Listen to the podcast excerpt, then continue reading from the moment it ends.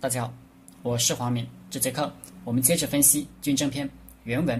故用兵之法，高陵勿向，背丘勿逆，阳北勿从，锐卒勿攻，耳兵勿食，归师勿遏，为师必却，穷寇莫追。此用兵之法也。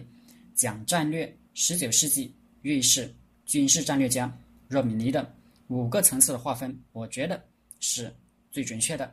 无论你的事业是什么，你都可以按这五个层次来对号入座，规划清晰。一是政策，若米尼把政策放在战略之前，他也认为他是第一个在战略学上提出政策高于战略的。就战争而言，先有外交政策，后有战与不战，或与谁结盟与谁战。就经营而言，先有我们对社会、对消费者的政策，然后才有我们怎么做的战略。所谓政策，就是我是谁，我代表谁的利益，我的行事方针。孙子讲政策，五十七计里面道就是政策。政策和战略的区别是什么呢？战略是我的战略，政策是我对别人的政策。先政策后战略，就是先考虑别人，再考虑自己。先考虑利益相关方的利益和各游戏参与方的机制，政策之后，第二才是战略。战略是我在哪，我要去哪，怎么去，是获取胜利的路线图。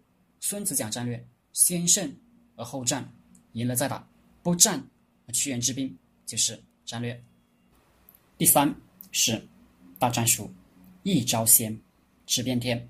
每个成功的人都有自己的一记绝活，就是那一招鲜，这就是大战术。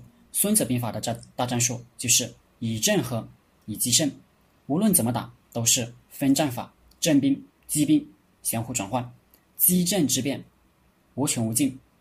第四是战争勤务，孙子作战篇重点讲这个所谓驰车千驷，隔车千乘，带甲十万。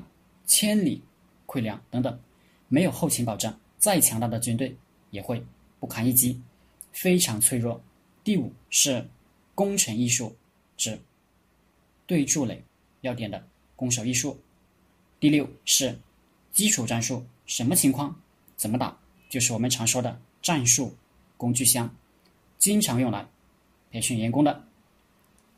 孙子兵法这军争篇讲到。高陵勿向，背且勿逆，阳北勿从，越卒勿攻，耳鬓勿使，为师必劝，穷寇莫追。这就是进入到基础基础战术原则的层面了。好了，这节课就和大家分享到这里，谢谢大家。